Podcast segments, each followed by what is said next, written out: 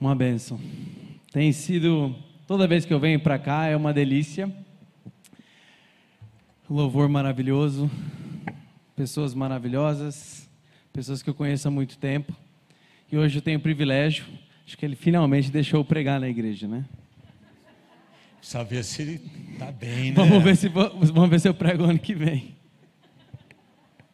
Mas graças a Deus, é, minha, minha, esposa não está aqui, a Janelle, que ela foi para o Canadá, como o pastor falou. A avó dela faleceu. Graças a Deus foi tudo bem. Faleceu uma cristã, então quando um cristão é, vai para o céu, está indo para casa, né?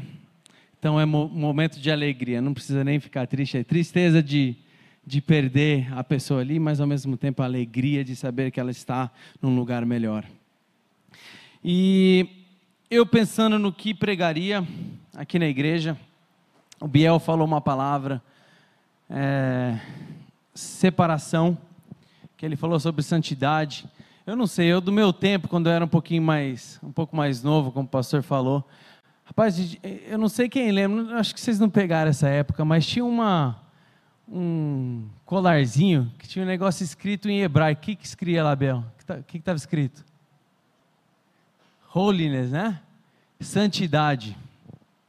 Estava escrito santidade. E eu, e, a gente usava isso para lá e para cá. O Samuel também. A gente sentia o um máximo. Parecia que eram os caras mais bonitos com aquele negocinho preto em hebraico que ninguém entendia nada. Que na verdade não era para ninguém, era para nós, né? Alguém perguntava o que está escrito. Eu falei, ah, é santidade. Mas foi algo extremamente importante no meu crescimento foi algo extremamente marcante para a minha vida no dia a dia. Eu lembro que eu participei de muitos campeonatos de, de squash e eu sempre ia com o meu colarzinho. E por todo lugar que eu ia, eu sempre lembrava do que estava escrito ali, que era questão de santidade. E eu penso hoje, como um cristão, filho de Deus, nós ainda não estamos nos céus com o nosso Pai. Ainda não somos redimidos totalmente, ainda temos dores, ainda temos problemas, mas Deus ele está preparando o nosso corpo, ele está preparando a nossa vida através da, do trabalho do Espírito Santo, que é a santidade, para nós chegarmos um dia nos céus com nosso Senhor. E esse momento, essa, eu estou lendo um livro do Riley, J.C. Riley, ele fala que é uma da, a maior batalha de um cristão é a, é a santidade. É em buscar a santidade, é em buscar viver a palavra de Deus, é em buscar obedecer a palavra de Deus. Hoje o pastor Paulo falou um negócio maravilhoso, eu até esqueci, mas é, é agora veio bem na hora eu esqueci, mas é a, a pavimentação, a santidade ela é feita pela, é, pavimentada pela obediência. Que é a obediência da palavra de Deus. Então, realmente, é algo ardeiro, é algo duro. É, tem que, você tem que ir lá, você tem que fazer. Você tem que obedecer, você tem que ler, você precisa ouvir a palavra de Deus, você precisa entender, estudar e buscar. E é sobre isso um pouco que eu vou falar hoje com vocês. Eu gostaria de pedir para a igreja se levantar para eu ler a palavra de Deus. Estava todo mundo levantado no louvor, né? Agora vamos levantar para ouvir a palavra de Deus. Em Marcos capítulo 12, versículo 13 ao versículo 17. E enviaram-lhe alguns dos fariseus e dos herodianos para que acompanhassem em alguma palavra. Chegando, disseram-lhe: Mestre, sabemos que és verdadeiro e não te importas com quem quer que seja, porque não olhas a aparência dos homens, antes, segundo a verdade, ensinas o caminho de Deus. É lícito pagar tributo a César ou não? Devemos ou não? Não, devemos ou não devemos pagar? Mas Jesus, percebendo-lhes a hipocrisia, respondeu: Por que me experimentais? Trazei-me um denário para que eu o veja. E eles, e eles lhe trouxeram. Perguntou-lhes: De quem é essa, esta efígie e inscrição? Responderam: De César. Disse-lhe então Jesus: Dai a César o que é de César e a Deus o que é de Deus. E muito se admiraram dele. Senhor Deus, Pai, obrigado pela Sua palavra, obrigado porque a Sua palavra é viva. A Sua palavra, através do Espírito Santo, ela entra em nossos corações e ela dá fruto ela transforma, ela edifica, e é isso que eu peço, Deus, através da Sua palavra, o Senhor vem estar trabalhando na Sua igreja e trazendo a graça do Senhor e a transformação que vem do Espírito Santo, em nome de Jesus. Amém. Pode sentar.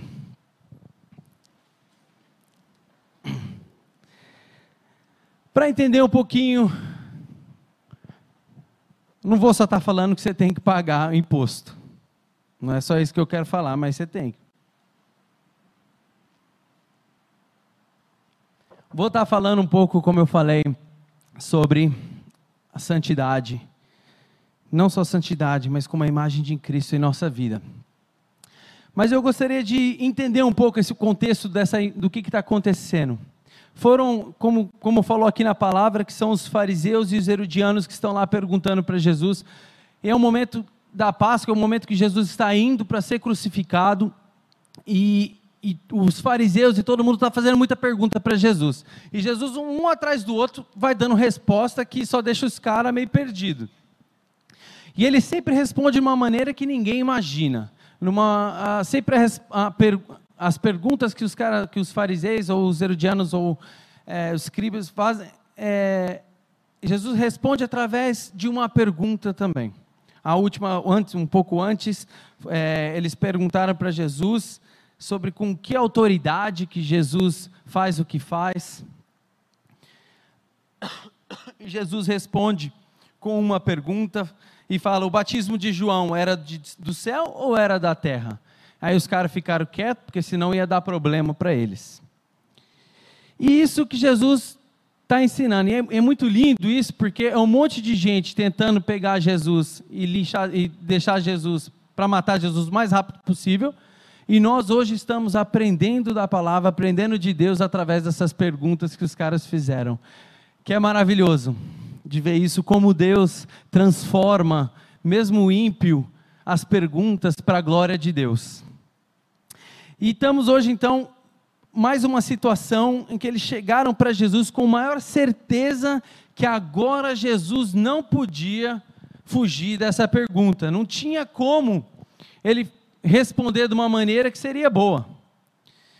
A e colocou Jesus numa situação parecida.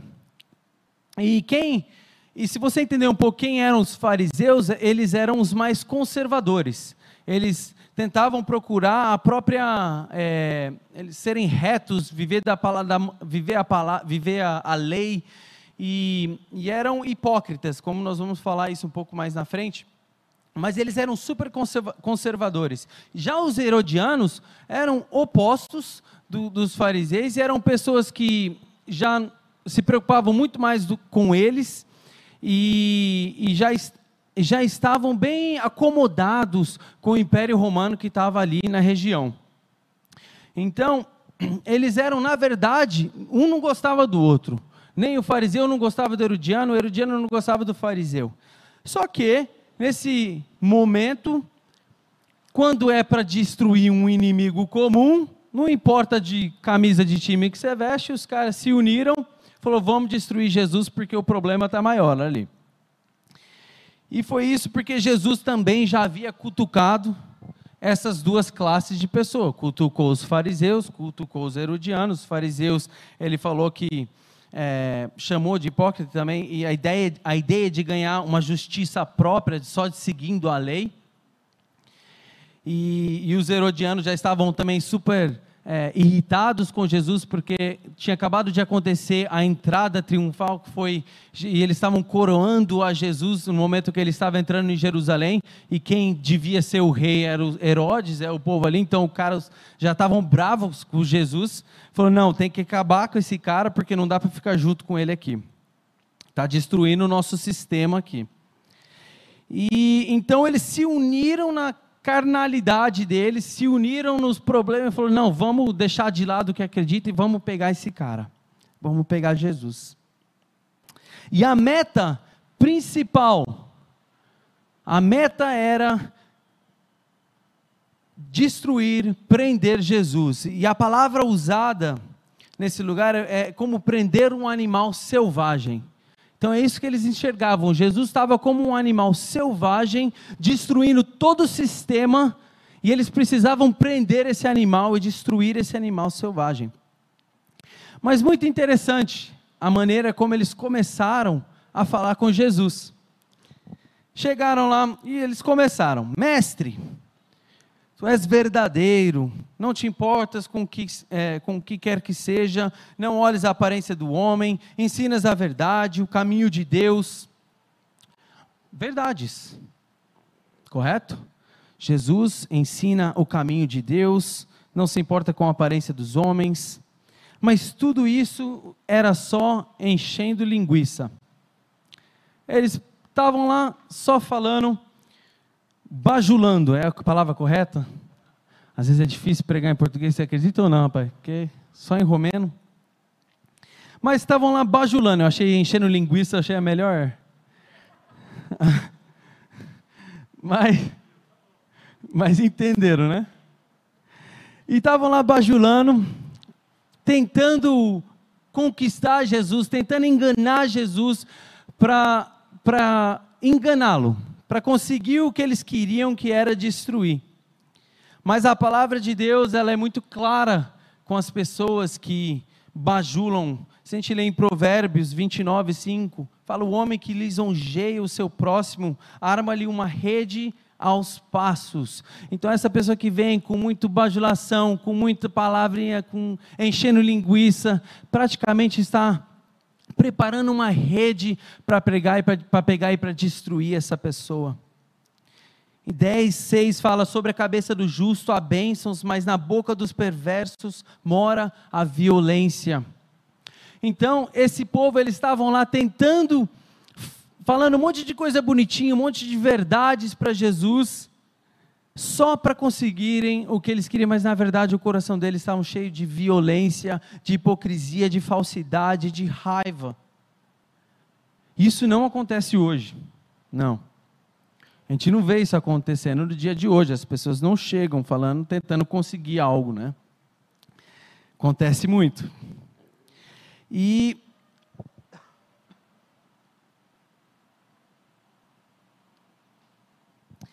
mas Jesus, mostrando a sua divindade, mostrando o entendimento, ele entendeu e ele viu o que estava acontecendo.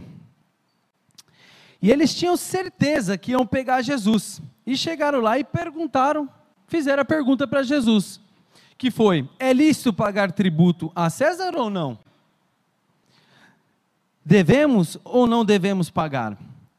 Por que essa pergunta é uma pergunta que poderia pegar Jesus? Poderia ser fatal para Jesus. Primeiro, se a resposta fosse sim, seria respostas que os fariseus queriam. Por quê? O momento que Jesus fala você deve pagar imposto para César, ele está falando que você deve se submeter a César. Você deve se submeter ao Império Romano.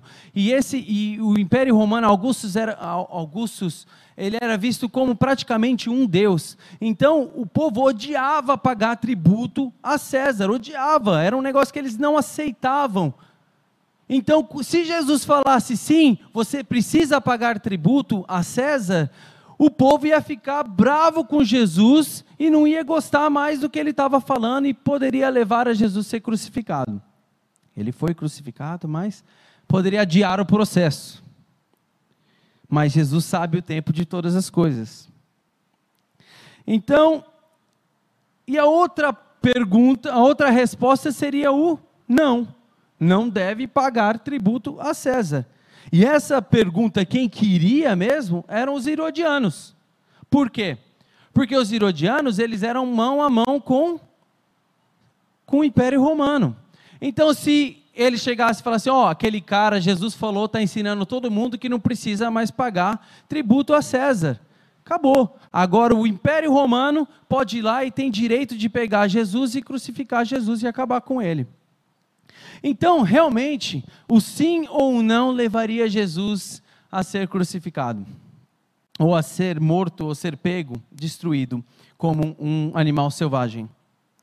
Qualquer resposta para eles seriam exatamente o que eles queriam. Mas, como sempre, Jesus tem a terceira resposta, que é a terceira opção, que é a nossa, que é a de Jesus, que para nós é a primeira opção. Mas Jesus, ele fala no versículo 15 que ele percebeu a hipocrisia do homem. Ele percebeu a hipocrisia do fariseu e do herodiano que estavam ali perguntando isso para ele. E Jesus traz, ele, ele, ele responde com uma pergunta, que já é algo normal, que, que já vimos antes nessa, é, na palavra. E ele pergunta: de quem é esta efígie e inscrição? Ele pegou um denário, uma moeda, e perguntou de quem que tá, de quem que é essa face que está aí, de quem, de quem que é essa imagem que está nessa moeda. Em um lado da moeda, se você pegasse um denário, em um lado da moeda tinha um rosto de César imprimido e estava escrito Tibério César, filho Augusto de Augustus divino. Isso era de um lado da moeda com a imagem de César. E no outro lado da moeda estava escrito sumo sacerdote. Porque o povo sabe, quando você fala já de sacerdote, o povo, o, o hebreu, ele já estava, você já está colocando o lugar de Deus, já está colocando lugar, não é lugar para falar de César. Como a gente vai estar tá comparando César com o sumo sacerdote? Então, no momento que o povo não gostava disso, mas Jesus falou: me dá essa moeda, e era o que estava, face de César e sumo sacerdote. E Jesus falou, no versículo 17: Dai a César o que é de César. Marcos escreveu o Evangelho de Marcos para a igreja de Roma. E ele falou: dê a César o que é de César. Então, quando Marcos escreveu, isso foi algo que marcou a igreja, marcou os discípulos e algo que Paulo também falou, que nós devemos respeitar o, as autoridades que estão à nossa frente. Se você ler Romanos 13, que toda autoridade é colocada por Deus, que nós devemos respeitá-la. E isso foi algo que realmente marcou o povo. Dê a César o que é de César, então. Mas o que, que Jesus estava querendo dizer com isso? Ele está falando, a imagem dessa moeda, que está nessa moeda, essa imagem é a imagem de César, que significa que a propriedade é de César. Significa que essa moeda, ela não é sua, mas ela é de César. Então, dê a César o que é de César. E é claro, podemos falar, nós temos que respeitar as autoridades e dê o nosso imposto, pagando o que precisamos pagar para o governo. É algo que devemos viver, é isso que foi, são autoridades que foram colocadas em nossas vidas, mas até um certo momento em que essas autoridades começam a falar contra a palavra de Deus, e é nesse momento que nós damos um passe para trás e, e somente obedecemos a Deus do que aos homens, como fala em Atos 5:29. Mas não tira o nosso dever de sempre estarmos orando pelas autoridades que são colocadas na nossa à nossa frente. E depois disso, que Jesus falou: dê a César o que é de César. Jesus falou algo pequeno, mas algo transformador ele falou no versículo 17: E dê a Deus o que é de Deus. Parece algo, ah, tudo é de Deus, de Deus, o que é Deus. Mas quando nós lemos em Gênesis,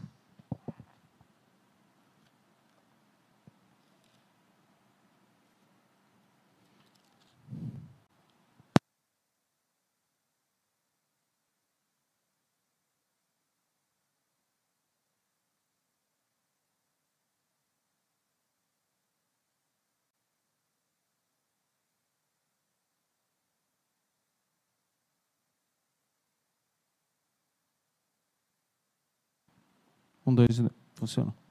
Apertei o botão.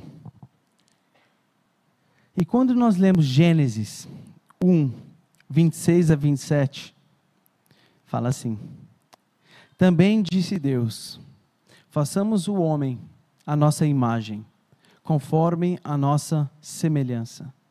Tenha ele domínio sobre os peixes, é, como nossa semelhança. Vou parar por aqui. Façamos o homem a nossa imagem e semelhança.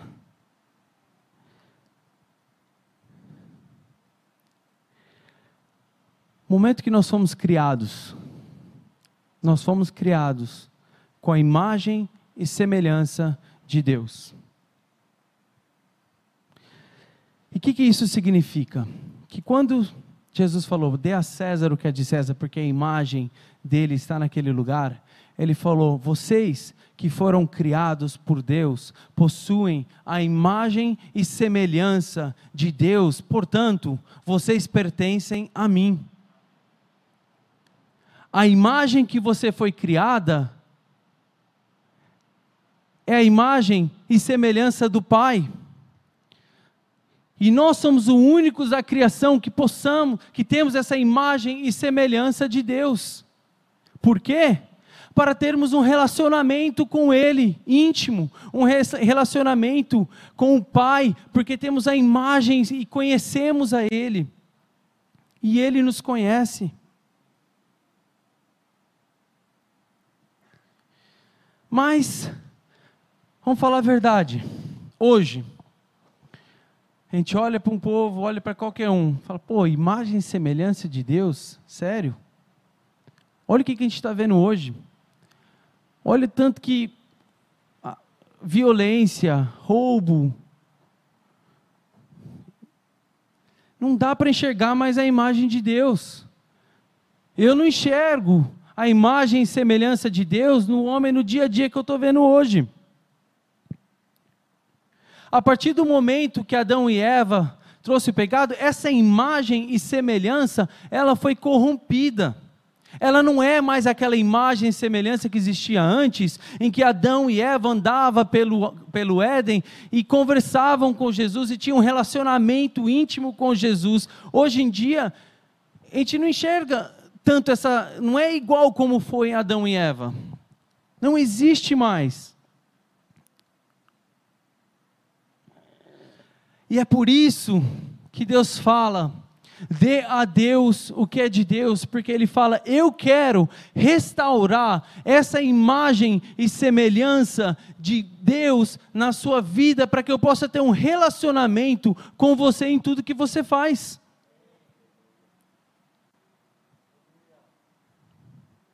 E essa é a nossa união com Cristo que é o que Ele está fazendo através da santidade na nossa vida do dia a dia. Ele está restaurando o nosso, a imagem e semelhança de Deus, em quem nós somos.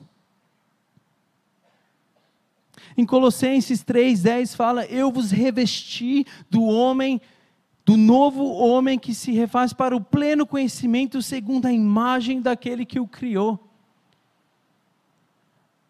Paulo está falando, momento que nós somos, nascemos de novo, essa imagem e semelhança de Cristo, de Deus na nossa vida, ela está passando a ser uma imagem mais parecida, mais parecida com a imagem de Deus, de Cristo na nossa vida e nos preparando para o momento da glória que estaremos junto com o nosso Pai. Romanos 8, 29 fala: Porquanto aos que de antemão conheceu, também os predestinou para serem conformes à imagem do seu filho, a fim de que ele seja primogênio entre muitos irmãos. Essa imagem que está sendo transformada é Cristo em mim, eu em Cristo crescendo, aprendendo, e é, cada vez que nós nos transformamos, é aquela imagem que nós estamos chegando mais perto do nosso Pai, num relacionamento que transforma. E como foi que eu falei, é a luta, a maior luta do crente hoje é essa transformação que existe em nossa vida, a santidade. Nós pertencemos a Ele. Você pertence a Deus. O momento que você não se dá, o momento que você não coloca a sua vida à disposição, você não dá a Deus o que é de Deus, você está praticamente roubando de Deus. Qual foi a lição que Jesus deu? Ele falou: moeda, tributo, dê a César, mas toda a sua vida dê a Deus.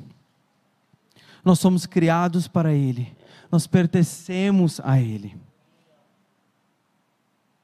E claro que todo mundo ficou admirado com o que Jesus falou. Ficaram maravilhados com tudo que estava acontecendo.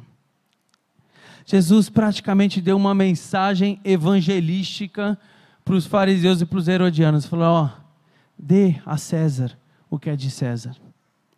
Mas se vocês querem ter um relacionamento com Deus, vocês precisam dar a sua vida para Deus.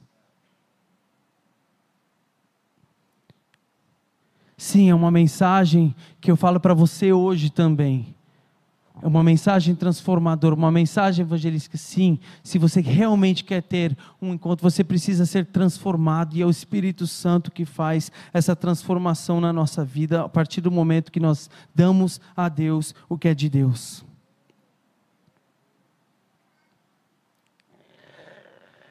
E algo que Deus tem trabalhado, tem me ensinado muito, que é o poder do Espírito Santo na nossa vida. E quando nós lemos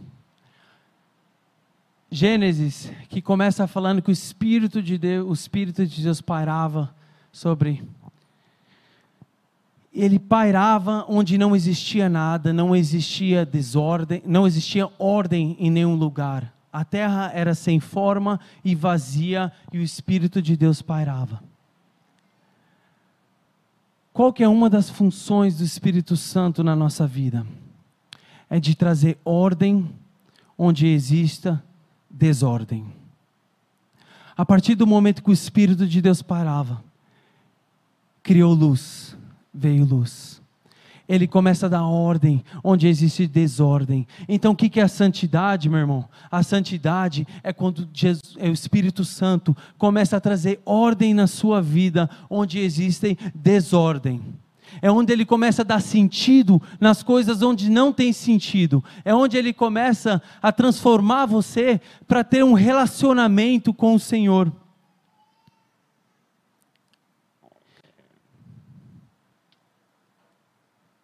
E essa é a primeira missão do cristão.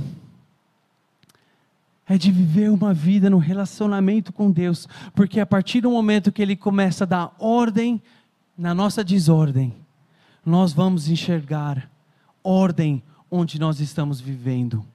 Você vai passar a ter ordem na sua família, porque o Espírito Santo vai agir através de você na sua família. Você vai ter ordem no seu trabalho, onde ele vai transformar o seu trabalho para que Deus seja glorificado.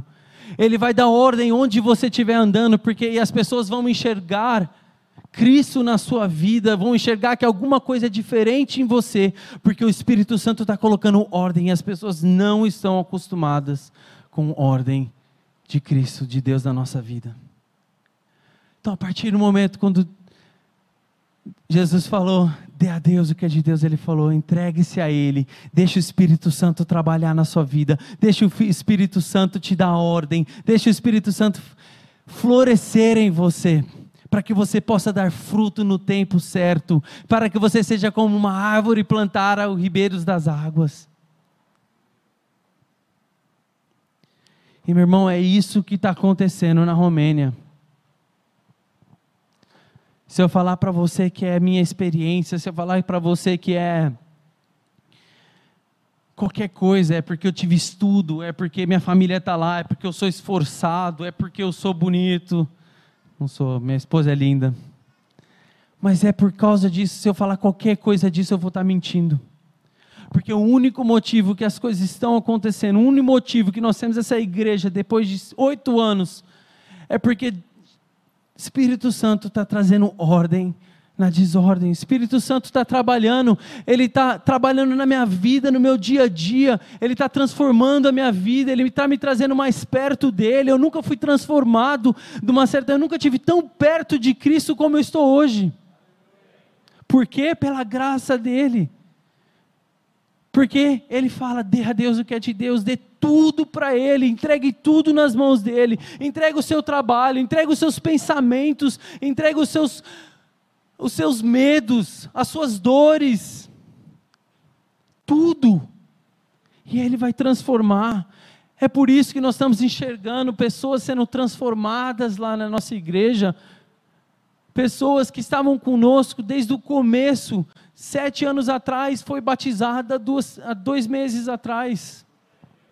Por quê? Porque, porque nós temos que dar tudo para Ele. Ele fala: dê a mim, entregue-se a mim. E é isso que eu quero falar para você hoje, igreja. Busque ao Senhor. Obedeça a palavra do Senhor.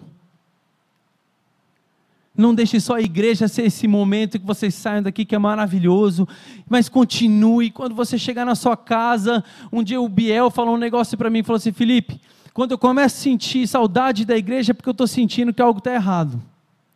É porque eu não estou tendo meu relacionamento com Deus em casa. Ele não deve nem lembrar disso. Mas é isso. Nós temos que cada dia, de manhã, buscarmos a Ele, entregarmos tudo a Deus e deixar o Espírito Santo transformar, transformar, passo a passo, para nós chegarmos à imagem e semelhança do Pai, o dia que Jesus voltar e estaremos sentados junto com Ele no reino dos céus. Mas, meu irmão, ele fala para nós já termos a mentalidade do reino. Aqui na terra, nós já vivemos a mentalidade do reino de Deus hoje, vendo essa transformação sendo feita, onde a justiça é feita, onde a justiça e o amor de Deus já é presente. E você precisa viver isso. Dê a Deus o que é de Deus. Amém? Deus abençoe vocês.